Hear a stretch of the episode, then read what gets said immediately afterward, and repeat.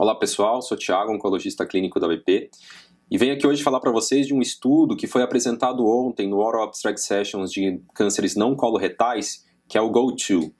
O GO2 é um estudo inglês com mais de 500 pacientes frágeis, e a resposta que ele quis dizer para a gente foi: será que se eu mudar a dose do capox desses pacientes para doses menores, eu tenho um prejuízo no desfecho desses pacientes?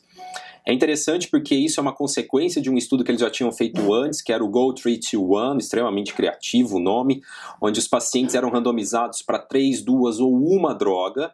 E quando eles viram que duas drogas eram melhor, eles começaram a pesquisar se era necessário manter a dose padrão.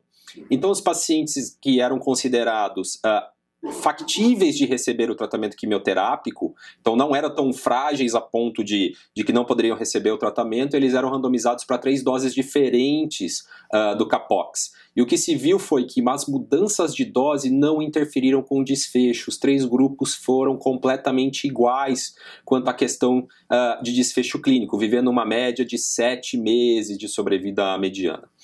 Além disso, o que foi visto é um endpoint novo, que é a utilidade total do tratamento.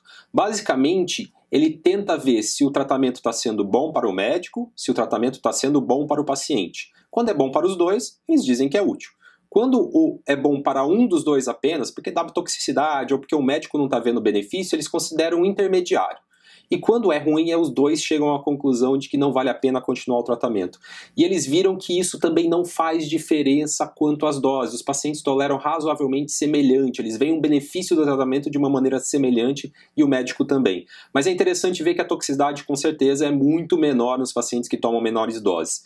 Então, isso, a partir de amanhã, a gente pode começar a colocar em prática. Pacientes que vocês acham que vão ter benefício de tratamento de câncer gástrico metastático, mas que vocês têm um pouco, uh, ficam um pouco ressabiados sabiado de manter a dose total podem reduzir a dose, sim, em até 60%, que o desfecho é o mesmo. Realmente a gente tem que começar a tatear o tratamento especificamente para a performance do paciente.